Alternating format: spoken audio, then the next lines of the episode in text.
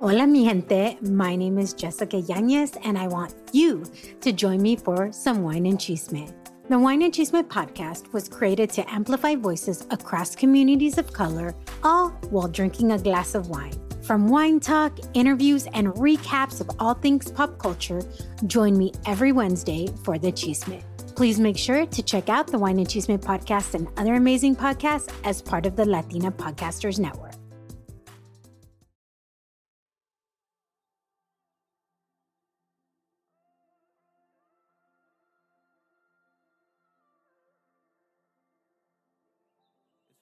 Hola, hola mis remarcables, yo soy Pal Charles, creadora y host de Vive Remarkable, un podcast donde revela el viaje de emprendedores, innovadores e idealistas más inspiradores de la actualidad, educando sobre experiencia, pasión y legado. La misión de cada episodio es liberar tu potencial humano, renovar tu mente y ayudarte a reescribir tu historia, para que tomes el control de tu vida desde el salto de fe y manifiestes lo que siempre has soñado. Y sobre todo, vivir de lo que te apasiona. Ya eres fan de nuestro show y has venido disfrutando del contenido que desarrollamos para ti, hay dos cositas simples que puedes hacer. Uno, déjanos un review corto de 5 estrellitas en cualquiera de nuestras plataformas.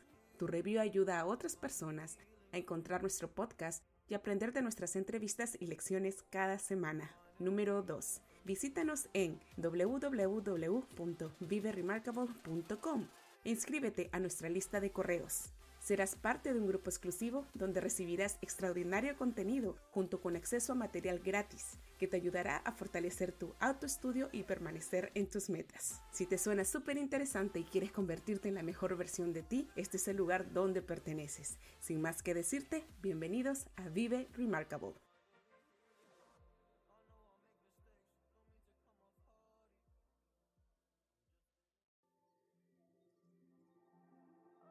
Se necesita mucha valentía para enfrentar a nuestros enemigos, pero también para enfrentar a nuestros amigos. J.K. Rowling. El tema de hoy es bastante, pero bastante fuerte. Vamos a hablar acerca de abuso sexual, así que si tienes a tus pequeños al lado tuyo, por favor, ponte los audífonos y ahora vamos a empezar. Al parecer, la gran mayoría de las mujeres crecemos con emociones que no relacionamos con nuestra actual situación. Cuando estamos expuestas a ciertos ambientes o personas, se revela en nosotros alguna emoción negativa que no sabemos de dónde vino. Si compartimos este sentimiento con alguien que no nos conoce, podría pensar que son los cambios hormonales o que tal vez estamos locas. Pero dentro de ti sabes que no. Sabes que algo ocurre y se despiertan memorias traumáticas que al irse revelando con más claridad podemos ver que ese sentimiento era una pequeña pieza de un gran rompecabezas de traumas de nuestra niñez. Al inicio, esos sentimientos e imágenes que empezaron a aparecer tan vívidamente están bien definidos en nuestras emociones y sentidos de una manera tan real, pero es difícil encontrarle la historia, así que nos quedamos calladas consumiéndonos con esta incertidumbre, tratando de comprender lo incomprensible, mientras nos disponemos a pensar y luego tratamos de describir lo que no tiene sentido. Absolutamente no entendemos nada. De acuerdo con Jean McCallmy, escritora del libro Spirits Unbroken, Abby's Story, dice que la curación consiste en recolectar tantas piezas como sea posible es encontrar palabras para lo que estamos viendo y sintiendo, incluso cuando suene loco. Es atreverse a decir nuestra verdad hasta que tenga sentido. Quiero dedicar este encantador episodio a ti, mi niña adulta hermosa, que me estás escuchando y que has atravesado esta traumática situación y aún has podido entender o superar. Con este episodio y con la ayuda de mi valerosa invitada Rosalía Rivera, es mi intención honrarte por todas las formas que aprendiste a cuidar de ti durante este tiempo de abuso. Rosalía Rivera es educadora de consentimiento, defensora de alfabetización sexual, oradora, agente de cambio, fundadora de Consent Parenting, presentadora del podcast About Consent, creadora de Consentware y sobreviviente de abuso infantil quien se ha convertido en un éxito total a través de su historia de valentía. Rosalía es una remarcable profesional que ayuda a los sobrevivientes de abuso sexual infantil que ahora son padres aprender cómo educar a sus hijos sobre la seguridad corporal, los límites y el consentimiento para que puedan capacitar a sus hijos para prevenir el abuso.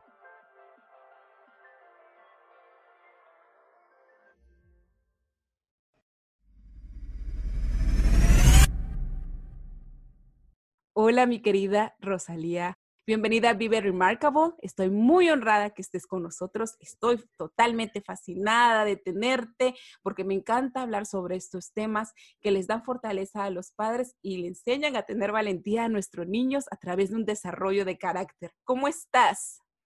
Hoy estoy muy, muy bien. Muchísimas gracias por tener, tenerme aquí. Estoy contenta. Y yo estoy, yo estoy mucho más contenta y estoy muy fascinada con todo lo que nos vienes a contar. Así que vamos a empezar esta remarcable entrevista.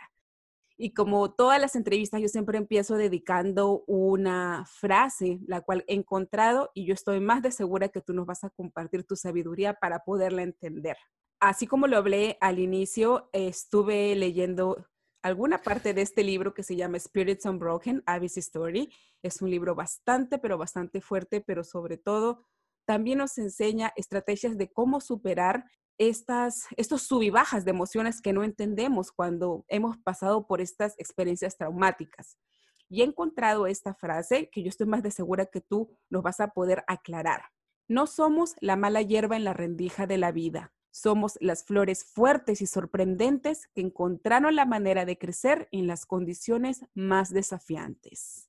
Sí, y me encanta porque eh, eso es la definición de un sobreviviente que ha pasado a través de tanto que las personas ah, que han logrado a, continuar a vivir. De los retos de la vida, de los retos de esta situación.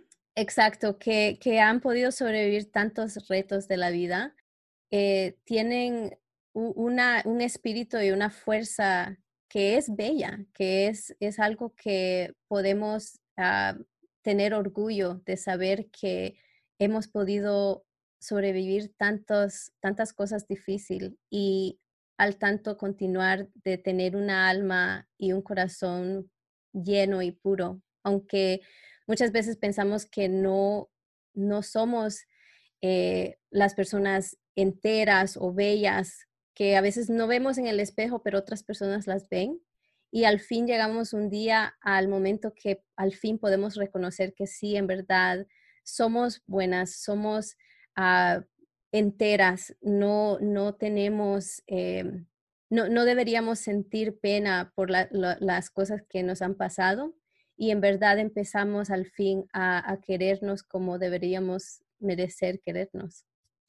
Me encanta, me encanta porque nos da pie, obviamente, a que nos cuentes un poco más acerca de tu background, a lo que te dedicas profesionalmente primero, porque yo sé que tú eres una mixtura de creatividad, de emprendedora, de profesional, y quisiéramos saber cómo ha sido tu recorrido un poco profesional hasta antes de que llegues a desenvolverte en esta hermosa carrera que estás creando. ¿A qué te dedicas? Sí, bueno, ahora me dedico a ayudar a los padres, específicamente los que son sobrevivientes del abuso sexual infantil, que ahora son padres y quieren educar a sus hijos en cómo prevenir eh, ¿verdad? ese abuso, que no les pase a ellos lo que a uno les pasó. Y no siempre eh, he tenido esa carrera, no lo empecé a pensar en, hacer hasta que yo tuve mis propios hijos, pero yo antes eh, trabajaba en Nueva York, como donde yo crecí, ahora que vivo en Canadá es, diferente, pero antes, ah, yo originalmente fui a la escuela, fui a la universidad porque quería ser una psicóloga de una terapista sexual, porque quería trabajar con sobrevivientes y ayudarlos ah, con su sanación. Pero ah, en el tercer año, por porque era un poco muy pesado para mí, todavía no había empezado mi propia sanación y sentía como que no era exactamente lo que quería hacer en ese tiempo, era muy fuerte para mí. Ah, me dediqué a la fotografía y empecé a trabajar en Nueva York. Trabajé en, ah, en, marketing porque en, en ayudar a otras ah, compañías a promover y era algo que tuve una naturaleza en poder a, comunicar y de ahí tuve una carrera por mucho tiempo en eso, pero siempre sentía como que no era lo que de verdad quería hacer, no era lo que me llamaba, me levantaba en la mañana con, con, con el, el, alma como aprendida, aprendida, ¿cómo se dice? Sí. Em, y entonces es como que seguía buscando, eh, traté diferentes cosas de cómo podía hablar sobre este tema que siempre lo tenía muy cerca de, de, mi corazón de querer ayudar a sobrevivientes porque mi hermana es sobreviviente. Yo también cuando tenía 17 años eh, sufrí una violación, pero todavía ni había entendido que era mi, mi propio abuso también infantil, no lo había reconocido hasta que ya mucho, muchos años después, pero sabía que era algo, algo que me llamaba a esta carrera. Y entonces ya cuando tuve mis, mis hijos, mi primer hijo a los cinco años tenía que ir al kinder y yo dije, wow, no lo he preparado y sentía mucha ansiedad de que cómo lo voy a proteger si no, le, no lo he educado. Y entonces ahí es cuando empezó eh, esa, e, ese camino a, empezar a entender que muchas personas en mi posición de sobrevivientes no saben cómo educar a sus hijos tampoco, igual como mi mamá, que mi mamá también es sobreviviente y ella no, no sabía cómo educarnos. Y eso, eso en combinación que quería obviamente eh, empoderar a mis hijos, a mi familia, es lo que me ayudó a encontrar mi, propósito y saber que esto es algo que yo siento en mi alma, que es lo que la razón por que estoy aquí para poder empoderar a otros y, a, cambiar la cultura, a, en verdad eh, cambiar la forma en que las personas piensan sobre los temas, eh, sobre todos estos temas y cambiar a una cultura del consentimiento en todo el mundo, no solo en la cultura latina, pero especialmente en la cultura latina, pero mundial. Me encanta, me encanta tu propósito. Pero vamos a indagar, vamos a tratar de conocerte un poquito más para que nos puedas explicar qué significa ser sobreviviente, porque muchas personas de repente no sabrán, ¿verdad? Pero enséñanos un poquito más a través de tu historia personal ¿Qué fue lo que tuviste que atravesar? ¿Cómo fueron estas experiencias en las que tú te diste cuenta de que no era una relación normal, una situación normal? Y sobre todo, ese desafío tan grande que tuviste que atravesar antes de, que, antes de empezar a contar tu, bella historia de superación. Sí, bueno, yo tengo memorias que no todas están completas em, y eso no es algo que ni reconocí hasta que ya tenía casi 30 años. Ah, de cuando era niña, de 9, 10 años. y las memorias a veces, yo digo, estoy, hasta tengo suerte que no lo, he, no lo he acordado todo, pero de las memorias que sí yo, yo tengo, yo me acuerdo que pues e, es un sentido de, no tener poder y de no ah, saber que lo que me estaba pasando estaba incorrecto porque no lo podía hablar en ese tiempo, no tenía como, no sabía quizás que cómo comunicar o, ni hablar si saber que lo que estaba pasando estaba correcto o incorrecto. Ah, ya cuando estaba mayor y, y, adulta, yo entendí la razón por cual yo tenía muchas inseguridades y mucha ansiedad, ¿verdad? Son cosas que uno no, no las, no tiene esa conexión de cuando está uno mayor y tiene ciertas, como, como dice uno, eh, mental illness, ¿verdad? Como una...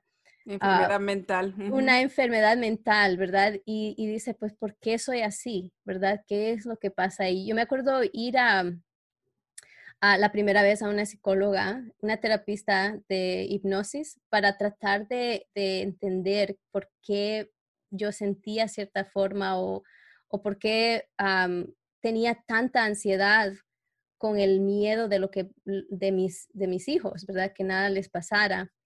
Y bueno, yo también sabía de lo que le pasó a mi hermana. era por la misma persona que abusó a mi hermana sexualmente, em, era la, misma persona que me abusó a mí. Y en verdad lo que yo creo que me ayudó a, a, entender de que todo lo que me había pasado eh, era verdad, porque yo al principio eh, como que estaba negando que no es, no es posible que eso me pasó a mí también. pero, pero, quiero que nos eh, entremos un ratito al tema. ¿Fue fácil contarle a tu hermana? ¿Fue fácil abrirte en ese momento a tu hermana y preguntarle, mira, yo no entiendo qué está pasando con mi vida, te voy a compartir esta situación? ¿Es así como tú descubriste que a tu hermana también le había pasado?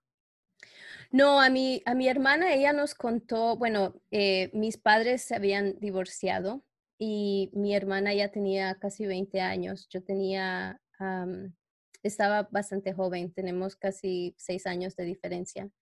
Y creo que ella tenía 20, 21 años eh, cuando la primera vez nos contó a mi mamá y a mí de lo que le había pasado. Y yo inmediatamente le, le creí, porque en el momento que ella lo contó, aunque no entendía que yo no, no me había recordado lo que me pasó a mí por la misma persona, yo como que mi reacción fue, pues claro, yo, yo te creo y claro, yo puedo creer que esa persona lo hubiera hecho, aunque no tenía la memoria de lo que me había pasado a mí. entonces, lo, lo, interesante fue que la razón por que quería eh, entrar a una carrera de psicóloga y ayudarle fue a ella, que quería ayudarle a ella.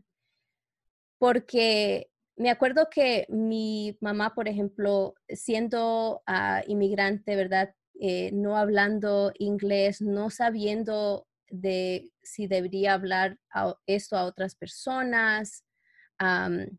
Eh, pasó tantos años anterior que no sabía si se podía reportar a la policía, entonces no había mucha como apoyo de que buscamos o yo también estaba tan joven que no sabía qué hacer y lo único que pensé en ese momento fue, yo quiero ayudarle en alguna forma, pero no sé cómo ahora. Y entonces eh, eso fue como parte de la misión que yo creo que empecé en ese tiempo sin saberlo, de que eventualmente iba a querer ayudar a ella, pero también a otros sobrevivientes. Entonces, cuando yo le conté al fin de, que yo tenía memorias de lo que me pasó a mí, em, pues fue un momento como que no era de shock porque creo que ella estaba como sorprendida que yo no me había, ah, que tenía esas memorias, ¿verdad? Porque desafortunadamente a ella le pasó mucho más que a mí y siempre he sentido como, se dice survivor's guilt, que uno siente como que se siente mal que a uno no le pasó lo mismo que a esa otra persona, que por qué no, si le hubiera podido quitar ese dolor y esa, esas experiencias, ¿verdad? Uno piensa que quisiera que la otra persona no tuviera que, que hubiera tenido que sufrir, ¿verdad? Y yo creo que porque a ella le pasó en una forma mucho más pesada. Y yo siempre he sentido que, que le he querido ayudar, que he querido hacer algo como para, ¿cómo se dice? Como compensate, Compensar. Compensar, sí, para, porque como no pude salvarla en ese, en ese tiempo, quiero en alguna forma salvarla ahora, ¿verdad? Y yo creo que ella siempre, ella no sabe que pues para mí es como una segunda madre, que ella siempre me, fue mi prote siempre me ha protegido y siempre yo quiero protegerla a ella, ¿verdad? Entonces siempre hemos tenido eso Em, bello de que nos cuidamos, ¿verdad? Eh, y fue algo difícil, creo que es algo difícil para cualquier persona, que es como abrir una herida otra vez y tener que reconocer que eh, es algo que uno lo tiene que sanar, porque al solamente negarlo, decir no pasó, no tengo que pensar en eso ya, eso fue en el pasado, porque muchas personas le dicen a uno, ah, eso, olvida eso, ya no tienes que pensar en eso, eso pasó hace mucho tiempo, eh, ¿por qué lo sigues pensando? Es porque uno necesita sanar. Y si no lo ha sanado, eso siempre le va a seguir subiendo en la mente en alguna forma, ¿verdad? Ese trauma se necesita sanar. Y yo creo que cuando em, ella supo que yo empecé a embarcar en este, en ese trabajo, como que le encantó la idea, pero al mismo tiempo era como que abrir eso otra vez, ¿verdad? Ah, entonces ha sido interesante porque yo creo que ahora em, ella ve que en verdad al, buscar forma de sanar y de, poder hablarlo en lo abierto, le ha ayudado a ella y, también a todas las personas que escuchan cuando alguien dice yo no lo quiero callar, ahora lo quiero hablar, lo quiero que otras personas entiendan qué es lo que ha pasado para que sepan que no hay, no es nada que uno debería tener pena, porque uno es, no ha hecho nada malo, ¿verdad? Es la persona que lo abusó, que es el que hizo algo que debería tener pena, debería sentir mal, no la víctima o la persona que ha sobrevivido ese trauma. Y yo creo que cuando uno lo habla es como que le da permiso a otro sobreviviente de poder hablar y decir, si en verdad tienes razón, no, no debería sentir yo la pena por nada, no hice nada incorrecto. Ah, aunque a veces, ¿verdad? Un abusador puede decir, puede convencer a, un niño específicamente que era culpa de ellos o que ellos lo, invitaron o cualquier cosa que les mienten, ¿verdad? Y uno si no lo habla, muchas veces sigue viviendo con esas creencias que, que tienen de ese trauma. Y por eso que digo que cuando uno lo puede hablar, y no es que lo tiene que decir todo ahora o que lo tiene que decirle a todo mundo, sino que es de buscar el apoyo que uno necesita, que le va a dar el apoyo que, que, le va a ayudar a buscar esa sanación para que pueda empezar a superar ese trauma. Dime, tú mencionaste algo que a los 17 años lamentablemente volviste a pasar por una situación similar y tú en ese momento pensaste que ibas a sobrevivir, que ibas a sobrepasar toda esta situación. Sí, bueno, ese fue bastante interesante porque lo que pasó en esa situación era ah, lo que se dice date rape. No era alguien que no conocía. Muchas personas piensan que una violación es normalmente por alguien que no conoce. Y esto fue una situación que salí con alguien que conocí en un club cuando yo había salido con una amiga que fuimos a un club y en ese tiempo, porque mi mamá siempre era bien estricta con nosotros, yo crecí en un hogar católico eh, que pues tiene, pues obviamente mi mamá siendo sobreviviente también no nos dejaba muchas libertades, ¿verdad? No podía quedarme a la casa de amigas, eh, definitivamente no, no sleepovers, ¿verdad? Eso no era, eso era prohibido. Igual que yo. Sí. Entonces era muy, muy estricto y yo creo que lo que los padres no entienden es que esa es la razón por qué los niños se rebelan, ¿verdad? Porque yo me, me hice muy rebelde ya cuando tenía los 16 años y veía que mis amigas podían hacer tantas cosas que yo no podía hacer y, yo decía, ah, mi mamá porque eh, es tan estricta y es inmigrante, no entiende la cultura americana, ¿verdad? Entonces, eh, yo en ese tiempo empecé a decirle, oh, sí, me voy a, quedar, voy a quedarme a la casa de mi amiga, pero salíamos a, los clubs y yo conocí a una persona que ah, era un poco más mayor y eh, me, contactó para que saliéramos a, una cita de, yo pensé por, también no tener educación de, ah, sobre la sexualidad, sobre cosas así, y siempre era el tema de, ah, no te vistas así, no te pongas lápiz rojo, lápiz de labio rojo, ah, ¿verdad? Yo pensé, bueno, mi mamá es muy anticuada y yo me voy a vestir como yo quiera. Entonces, pero yo salía de la casa y me cambiaba lo que andaba puesto. Y lo que pasó en esta situación es, era que yo me culpé, me eché la culpa yo misma de lo que pasó, porque yo dije, bueno, quizás era porque no hice a lo contrario que mi mamá me dijo. Me vestí en una forma muy provocativa, eh, quizás dije algo que, yo, yo no, sabía que para él pensó que era permiso. traté de decir no, pero no tenía esa confianza de, de, sí misma, de decir, pues yo sé cuáles son mis derechos, yo sé que tengo el derecho a decir no, yo sé que tengo el derecho sobre mi cuerpo. No sabía todo eso. y especialmente por quizás lo que me había pasado en, mi, en, la niñez, ¿verdad? Que también ah, me frisé en ese momento. Muchas personas dicen, pues, ¿por qué no dijiste no? ¿Por qué no hiciste, no, no te corriste de la situación, ¿verdad? eso es algo que, pues, la cultura también es lo que se dice victim blaming, ¿verdad? Que uno le culpa a la víctima.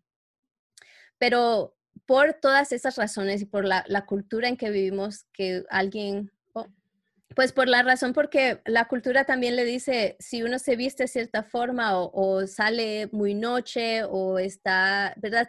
Lista de cosas que, que uno piensa, pues era culpa mía. Entonces, yo dije, bueno, le mentí a mi mamá de dónde iba, me vestía en cierta forma, eh, no le dije que no, y me frisé, pues entonces yo era la culpable en eso, yo misma me metí en esa situación y no le conté a nadie por, bueno, casi una década que no, no hablé, no le, no quería decirle a mi mamá porque pensé, bueno, ella me va a culpar y me va a decir que yo fui la que me metí en esa situación, ¿verdad? Todas las cosas que uno piensa incorrectas, pero en ese tiempo, a los 17 años, dije, bueno, también si le digo, eh, va a decir que soy como muchas palabras malas, que desafortunadamente em, uno piensa, bueno, ahora estoy manchada o ahora estoy, eh, que, no tengo valor o, o, no, ¿verdad? ¿Qué va a pensar la gente?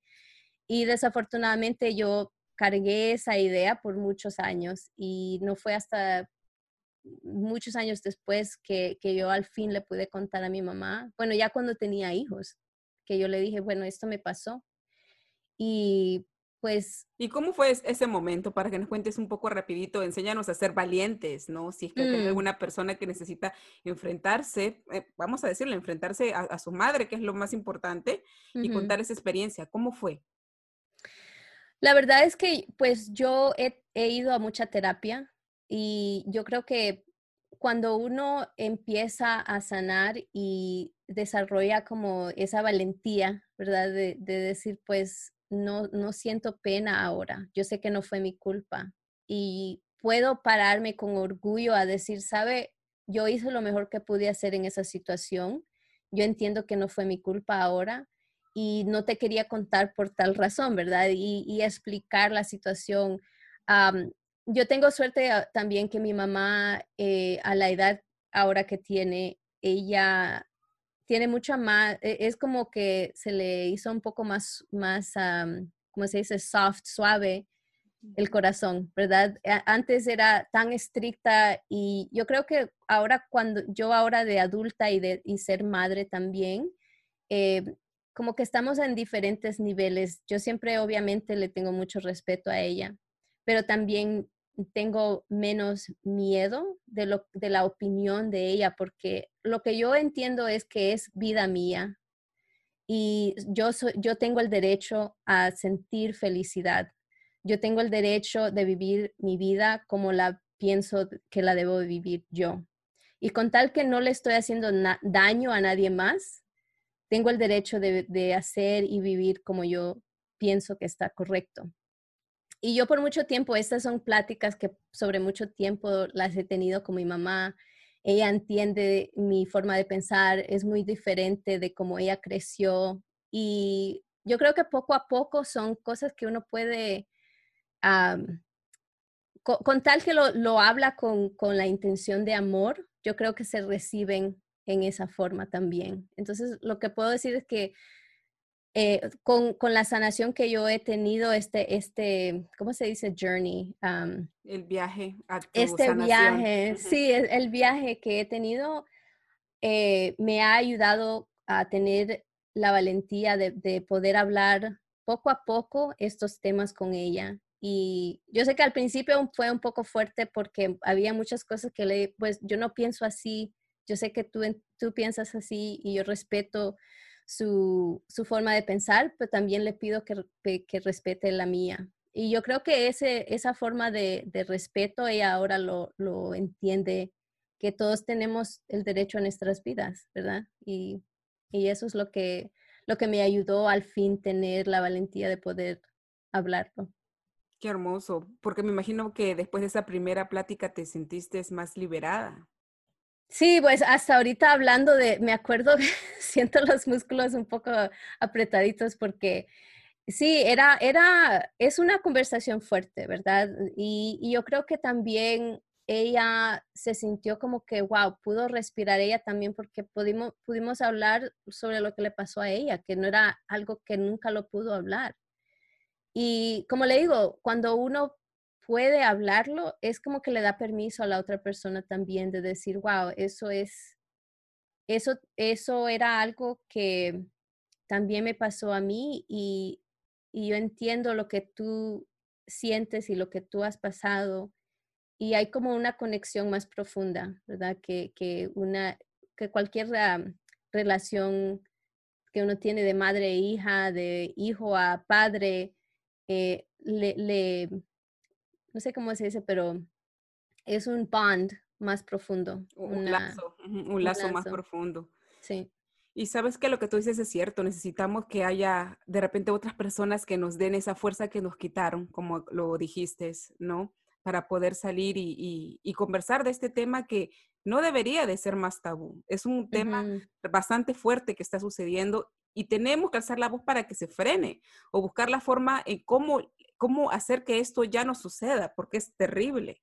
Es terrible, especialmente ver tantos adultos con este tema de, sentimiento de abandono.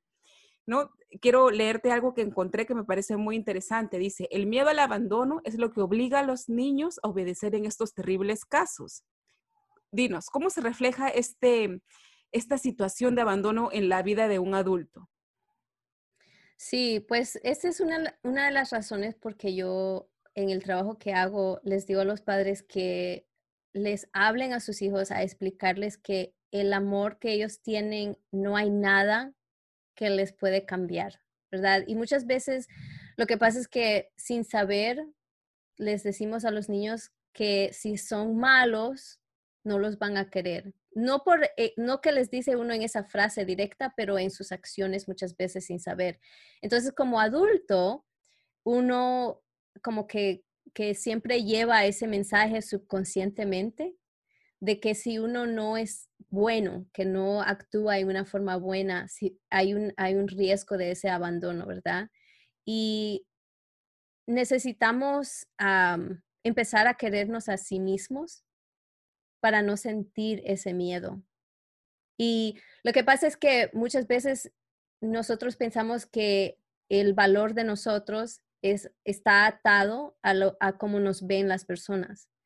Y por eso es que está el miedo del abandono, porque si mi valor está atado a la forma de que otras personas piensan de mí, entonces siempre voy a estar haciendo algo para tener ese valor, a tener ese amor, en vez de querernos a, nosotros mismos primero, más que todo, uh, y empezar a valorarnos sin buscar ese, uh, esa, ¿cómo se dice? Validation.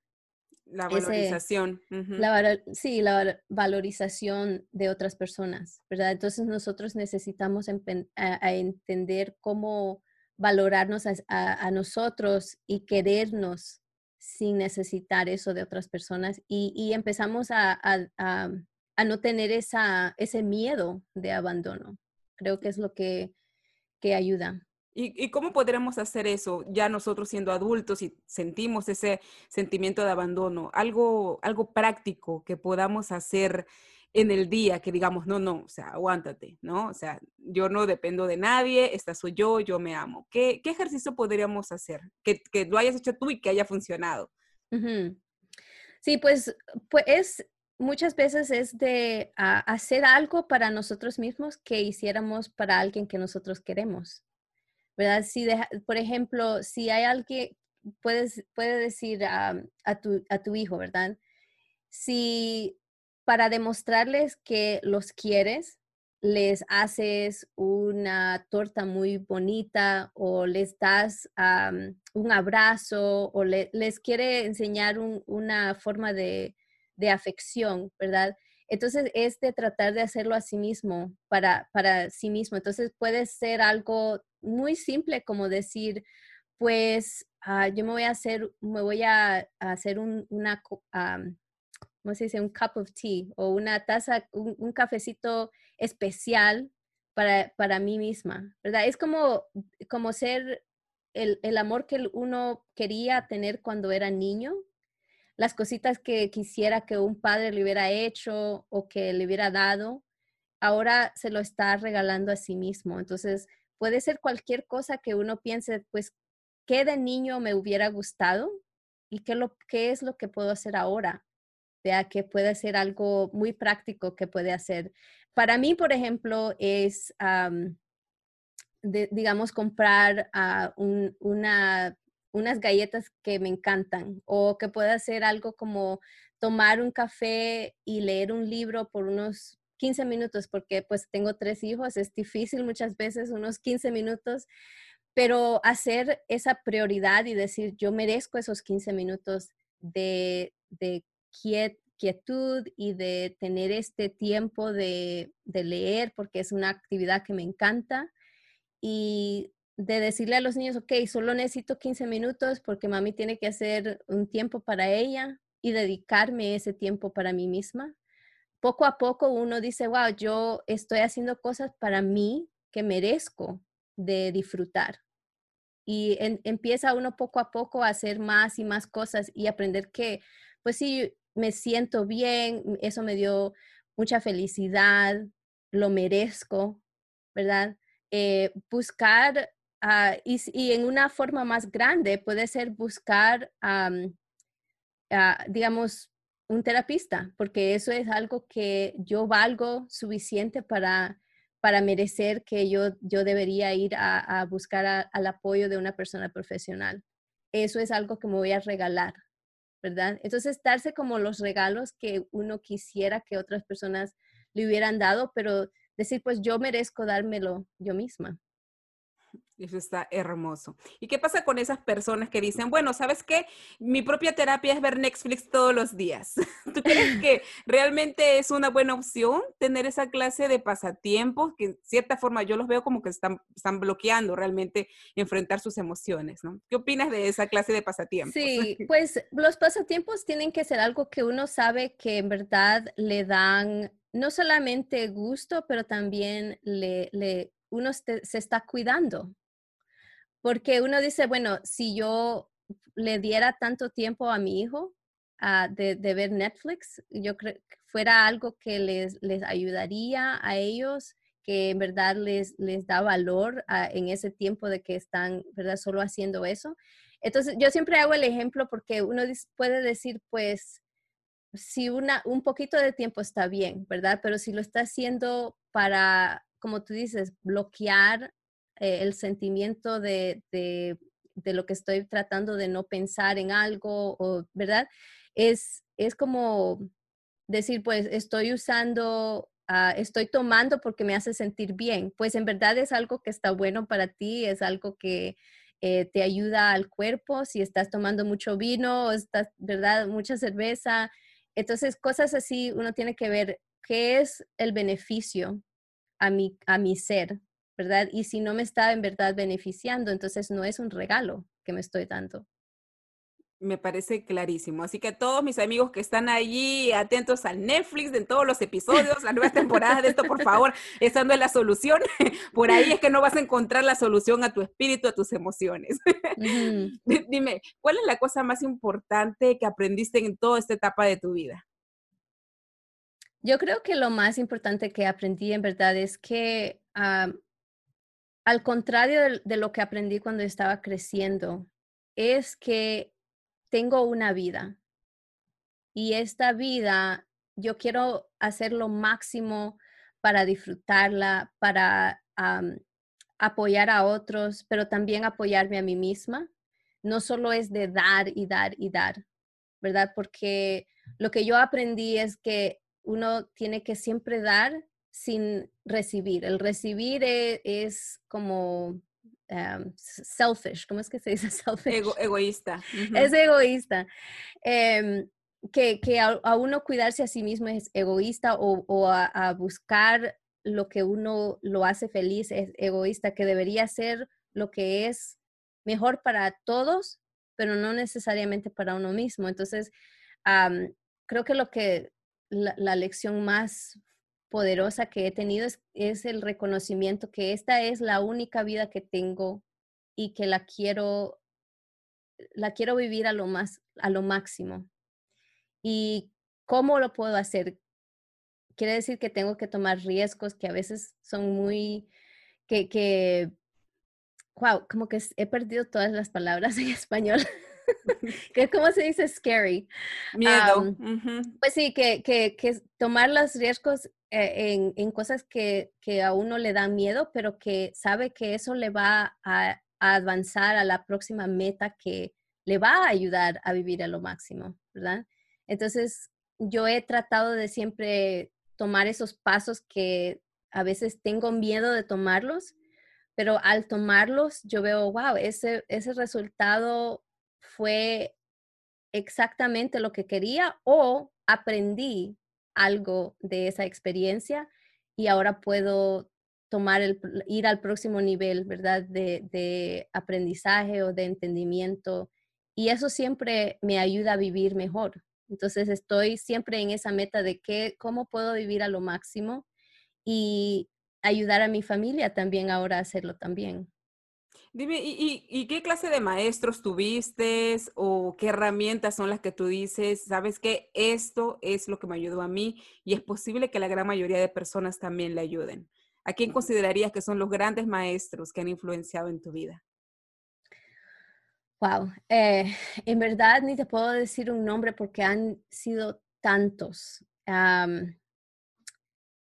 muchas, muchas mujeres que las he visto como ejemplos que que han tomado esos riesgos, ¿verdad? Eh, mujeres que, más que todo, siempre han sido mujeres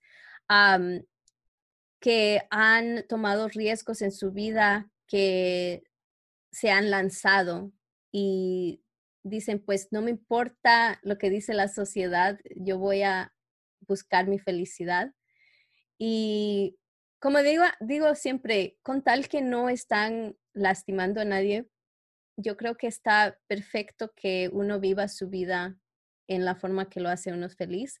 Y esos son los ejemplos y las personas, los educadores que siempre me atraen a decir, pues, e-, esa persona me parece que está haciendo, que, está viviendo feliz, que eh, se está alcanzando todas las metas que, que, que, tratan de alcanzar. Y esas son las personas que yo, de quien yo quiero aprender. Entonces, las mujeres que son fuertes, que no tienen miedo de hablar, que no tienen miedo de, tomar esos riesgos, ah, son, son, las personas que siempre me han atraído a aprender de ellos. Hermoso, hermoso, porque a mí también me inspiran mucho. Ahora vamos a hablar un poquito de tema, un poquito, esto es algo cultural, ¿no? Que antes de empezar la, la, entrevista estábamos hablando si se escuchará bien o no se escuchará bien.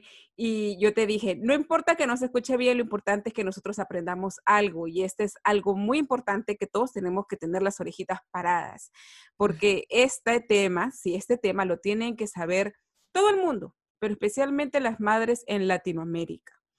Ahora, mi pregunta es, ¿por qué es importante que los niños sepan de este tema?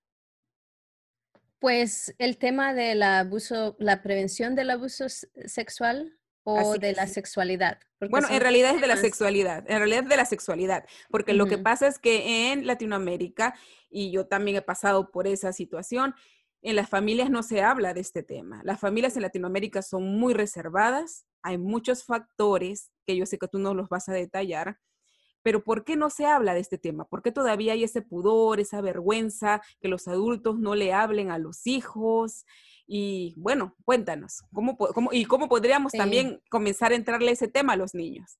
Sí, pues yo tengo un programa donde tengo miembros y yo traigo expertos eh, cada mes para hablar sobre diferentes temas. Y recientemente eh, traje una educadora del tema de la sexualidad para ayudar a los padres a entender cómo empezar estas pláticas, ¿verdad?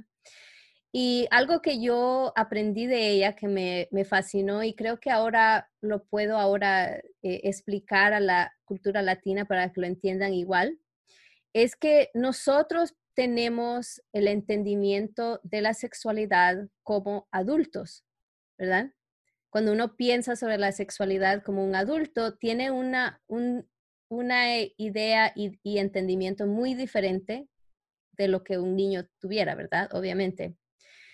Pero el miedo que los padres tienen es que tienen que explicar la sexualidad en una forma adulta, con la, el entendimiento de un adulto, ¿verdad?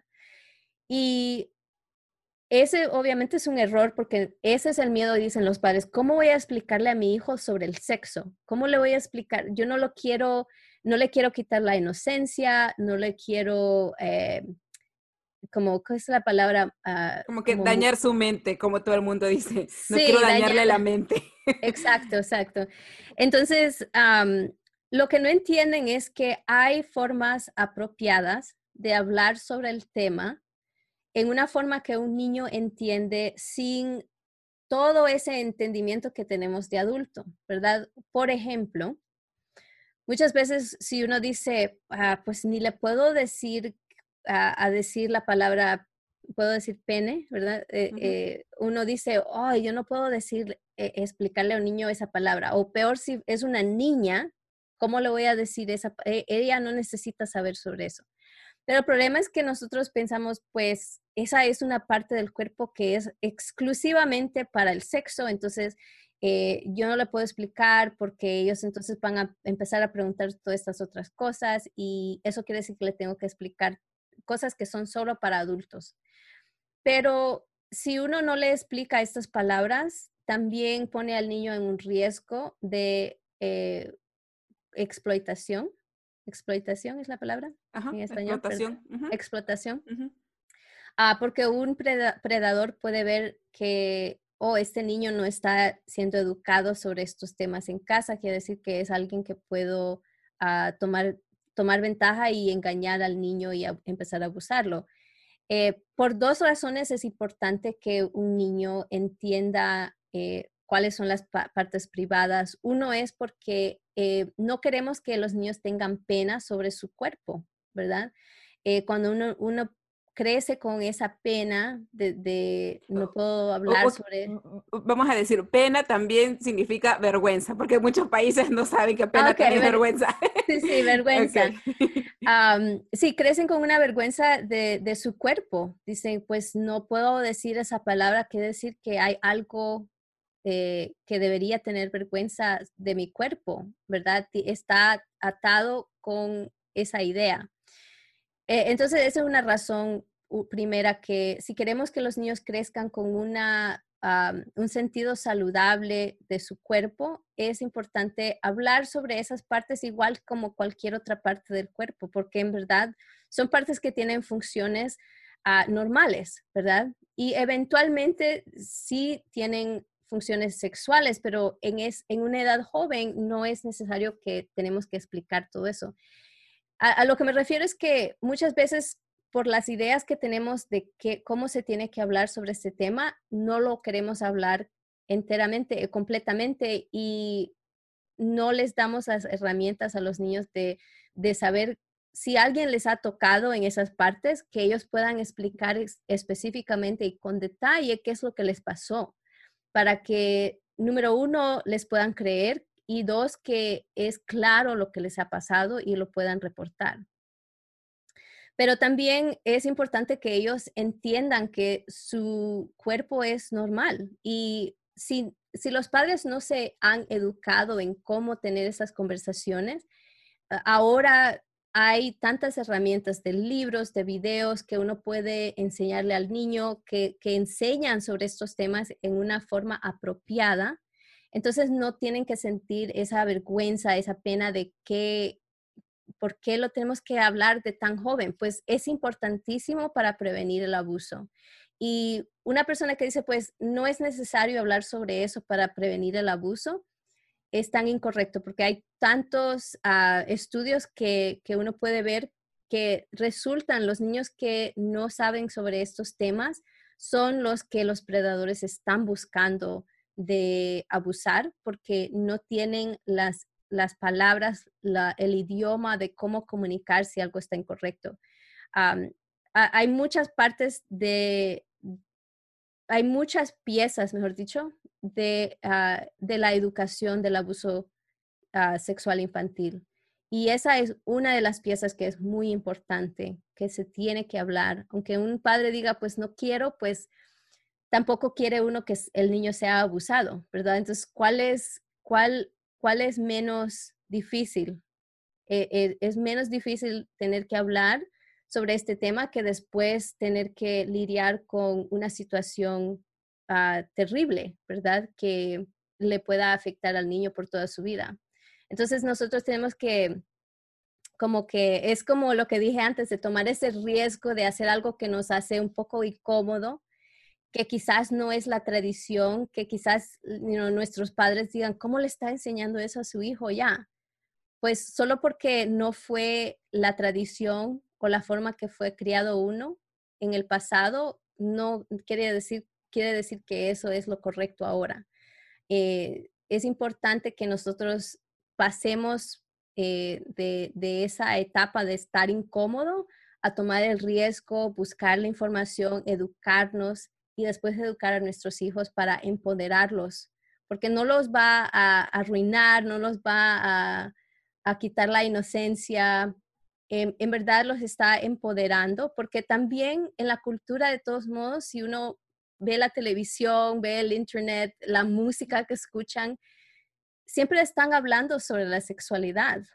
Y los niños que no saben qué es y después van a la escuela y escuchan los otros niños que están hablando sobre eso y ellos no saben, pues, ¿verdad? Eh, eh, lo están aprendiendo sobre la sexualidad de una forma o la otra. Y si no es el padre que está ayudando a guiar esa conversación y abrir la puerta y decir, cualquier pregunta que tú tengas, puedes venir a preguntarme. No te voy a, no, no, sin vergüenza, sin pena de, de qué es la pregunta. Aquí puedes buscar un, refugio de, de, información que te puedo dar para que sepas, ¿verdad?, qué está correcto o incorrecto, qué está, ¿cómo se dice? Safe, como... Seguro. que, que, está fuente seguro segura de información. Exacta, exacta, una fuente segura de información, porque si no, van a ir a Google o van a ir a, a, preguntar a otro amigo o peor a otro adulto, ¿verdad? Que puede decir, oh, este niño no sabe. Entonces, como dije antes, pueden tomar ventaja de, de la curiosidad natural que los niños tienen y tienen el derecho a una información correcta. Sí, no, y otra cosa también, lo que estábamos hablando, ¿no? Que también los niños cuando no tienen esa información en casa se vuelven rebeldes. Y justo el miedo de los padres es que no, ¿no? Que no salgan embarazados, que no, em, no, no tengan relaciones. Al contrario, por esa rebeldía es que ellos van y buscan por su curiosidad. Exacto. Y, y al, al contrario de lo que piensan los padres, como dice, tu punto está, está muy bien hecho porque muchas personas dicen, pues si yo les explico eso, entonces van a ir a buscar el sexo. Al contrario, los niños que tienen más educación pueden hacer, pueden hacer decisiones más ah, seguras y, con más información que al contrario, en vez de ser más curioso, dicen, ok, ahora yo entiendo eso, no, no van a buscar más o preguntar a otras personas que le puedan dar información incorrecta o peor, exponerlos a más información que es lo, lo, contrario que nosotros queremos. Entonces, si ellos saben que siempre pueden ir al padre a preguntar, a la madre a preguntar, entonces tienen más, ah, menos chance de, buscar hacer esas actividades. Me encantó, porque es un tema súper, súper interesante. Dime, ¿de qué es lo que estás más agradecida en tu vida? Porque yo sé que tú has pasado por demasiada, demasiada experiencia, pero tú eres una persona radiante, eres una persona bastante profesional y ahora quisiera que nos compartas qué es lo que estás más agradecida en tu vida.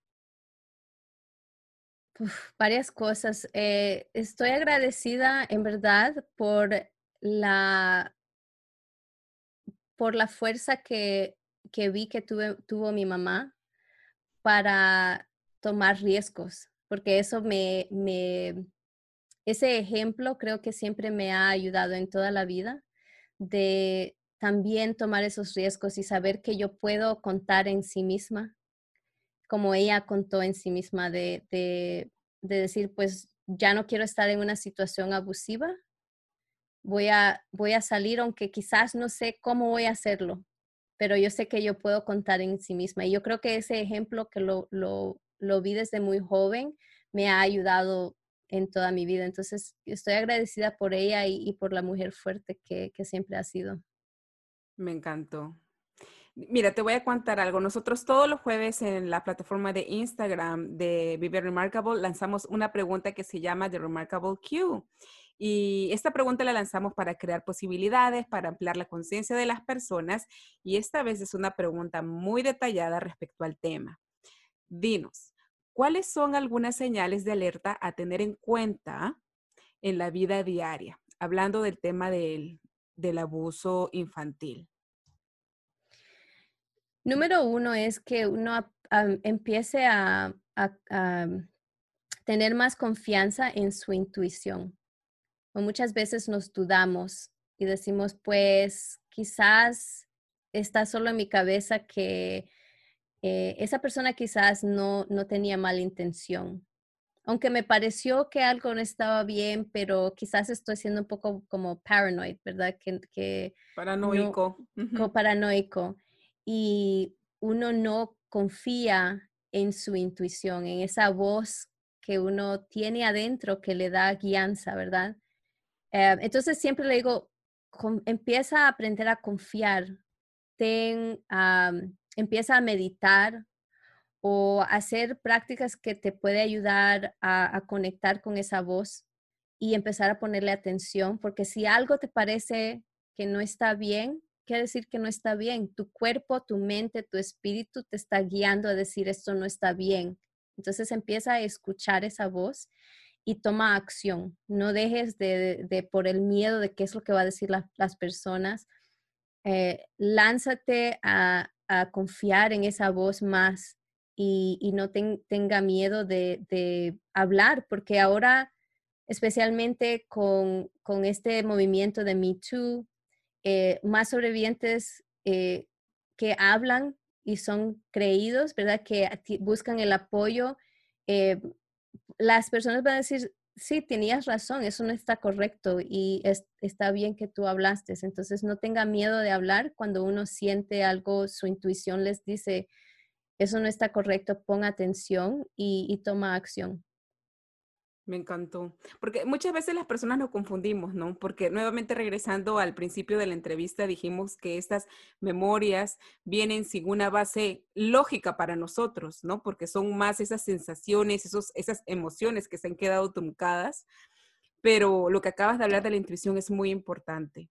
Así que vamos a poner en práctica, escuchar esa vocecita y si sabemos que hay algo que no está bien, decirlo, y si no podemos decirlo porque nos falta esas palabras, buscar ayuda. Exacto.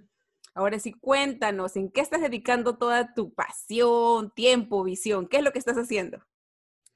Sí, pues es, eh, en mi podcast y también en los programas que estoy formando, cada mes tengo un nuevo programa. Yo es, siempre estoy en Instagram, entonces siempre estoy escuchando que los padres que se comunican conmigo y me dicen, esto me está pasando, ¿cómo, cómo puedo hacer?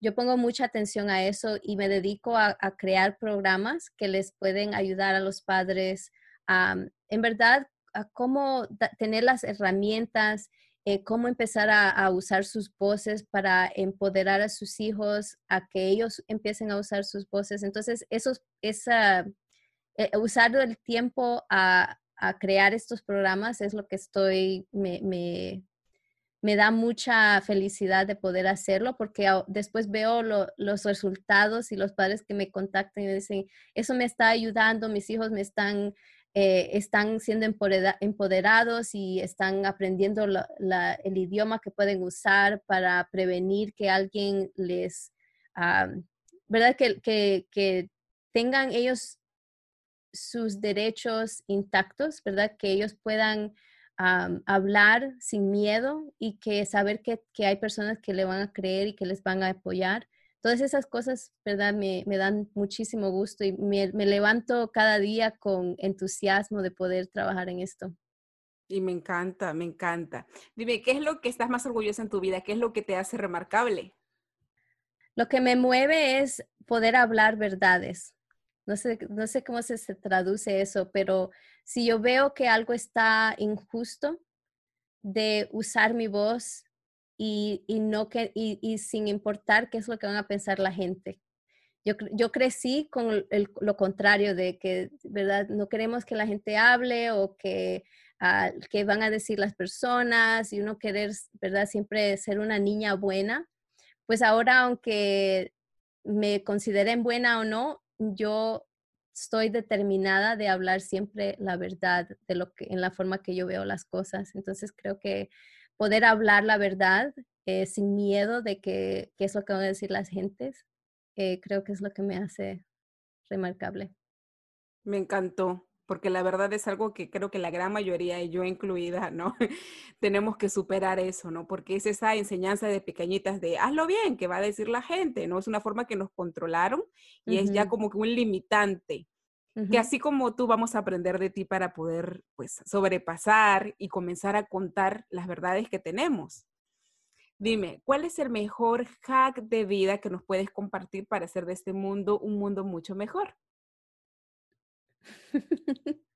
pues te va a dar risa esta respuesta. Eh, dormir más. Yo creo que nosotros no nos cuidamos en ese sentido porque nos desgastamos tanta energía y no nos damos el tiempo de regenerar.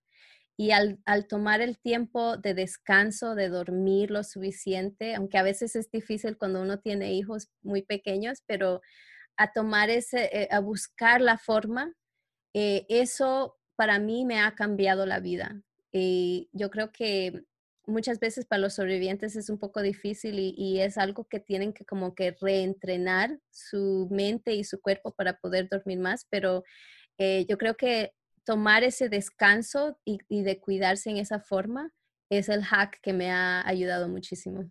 ¿Y de cuántas horas estamos hablando? pues para mí eh, necesito de 7 a 8 horas y si es menos, yo veo que mi, ah, mi energía es mucho más baja, mi, mi paciencia es mucho más baja, eh, el, el, entusiasmo que tengo cada día es mucho bajo. Entonces, si, si tengo por lo menos de 7 a 8 horas, eh, eso me ayuda. Y si no puedo, digamos que hay un, un, día que pues mi hijo se levantó y estaba enfermo o cualquier cosa, trato de, de ver cómo puedo recompensar, ¿verdad? Em, o compensar para tener eh, una siesta o alguna forma de que puedo descansar un poco más para, porque eso es, alguna, es una forma que yo me, me quiero, ¿verdad? Que yo me enseño, eh, que me valoro, porque el, el descanso también es algo que por muchas generaciones no teníamos el derecho de hacer, especialmente las mujeres, ¿verdad? Y es una forma de pensar que es muy como de de la mentalidad de colon, colonas, ¿cómo se dice? colonización, ajá. Sí, sí. y especialmente para las mujeres. Entonces, eh, es como reclamar ese poder de decir, si yo valgo lo suficiente para poder descansar y lo merezco. Entonces, yo valgo, lo merezco, me voy a dormir. es algo estupendo, estupendo, porque yo también estos días estaba viendo, ¿no? Cosas en cómo puedo mejorar. Y es como un movimiento de personas que están diciendo, pues vayas a dormir temprano, trate de dormir sus siete, ocho horas. Y yo la verdad creo que lo que acabaste de decir entró en su punto, ¿no? Muchas veces cuando me quiero ir a dormir temprano, yo siempre siento como que me estoy yendo a dormir más temprano que mi esposo, qué vergüenza, tengo que hacer esto, tengo que hacer el otro. Y me entra ese sentimiento de culpa que a final de cuentas, estando en mi cama, puedo estar acostada para tener mis ocho horas, pero no, es más el remordimiento que ya mm. pues me roba ese tiempo y la verdad termino durmiendo seis horas, entonces es mm. malísimo. Pero ahora tú que nos has dado eso, nos has dado esa oportunidad de transformar ese pensamiento, entonces estamos haciendo lo correcto. Y sabes, sabes que cuando yo duermo lo suficiente y me levanto con una energía y unas ganas de vida que digo, wow, yo hoy puedo puedo, como dices, un climb una, una montaña, puedo subir una montaña porque tengo tanta energía y tantas ganas de, de hacer todo lo que quería hacer y, y en verdad la, la, energía que pongo en el trabajo es muy diferente. Entonces, eh, hace una diferencia increíble. Super hack. Vamos a tener que hacer un challenge de quién duerme sus ocho horas. De verdad, de verdad, mira, tú, te vas a coronar de eso. ¿Cómo te podemos contactar? Y sobre todo, cuéntanos, ¿estás haciendo toda esta información en español? ¿Cómo las personas que están en Latinoamérica se pueden contactar contigo? ¿Cómo podemos establecer esa conexión? Sí, pues tengo tres cursos gratis en español en mi ah, sitio web, es consentparenting.com. Eh, ahora estoy tratando de ahora también hacer eh, episodios eh, del podcast en español, pero eso quizás va a ser el próximo año porque ahora estoy tratando de traducir todos los programas que tengo en inglés a español. Ah, pero esos están eh, completamente free. Eh, uno los puede bajar y solo tiene que ir a consentparenting.com y ahí los encuentra. Entonces, ah, hay un programa que es para el red de seguridad, cómo crearlo. Eh, hay un programa que se llama ah, Consent Letters, son cartas de consentimiento que ayudan a los padres a comunicar la educación que, que uno está haciendo en su hogar para que otras personas lo puedan apoyar también. Y ah, el otro programa son los siete temas que uno tiene que enseñar a sus hijos para la prevención del abuso sexual infantil. Me encanta. Y yo voy a ser una de las primeras personas que va a bajar esa información porque yo como maestra tengo la responsabilidad de llevar esa información a mis alumnos y también a la gente de mi casa, porque es un tema que tenemos que salir de ese tabú. Muchísimas gracias, Rosalía. Tú has sido una bendición en esta plataforma. Yo sé que tu información va a llenar de bastante luz a muchos hogares. Muchísimas gracias por tu valentía. Espero que esta no sea la última vez de tenerte de aquí invitada. Me va a encantar totalmente hacerte de facilitación para toda esta gente de Latinoamérica que necesita abrir los ojos en este tema que es súper, súper importante. Muchísimas gracias por invitarme. Me encantó. Gracias por escuchar este episodio de Vive Remarkable. Recuerda que nada en tu vida cambiará hasta que tú lo hagas. Si encuentras que este episodio te ha ayudado, asegúrate de darle like. Ayúdame a compartirlo con más personas que como tú quieren convertirse en su mejor versión. Si todavía no te has suscrito, hazlo ahora para que no te pierdas ningún episodio de este extraordinario podcast. ¿Aún no eres parte de la comunidad de Remarkables? Entra a www viveremarkable.com y déjame tu email. Te estaré mandando una invitación VIP para que accedas a material exclusivo solo para los miembros de la lista, así como recibirás regalitos virtuales totalmente gratis que sabemos te ayudarán a transformar tu vida.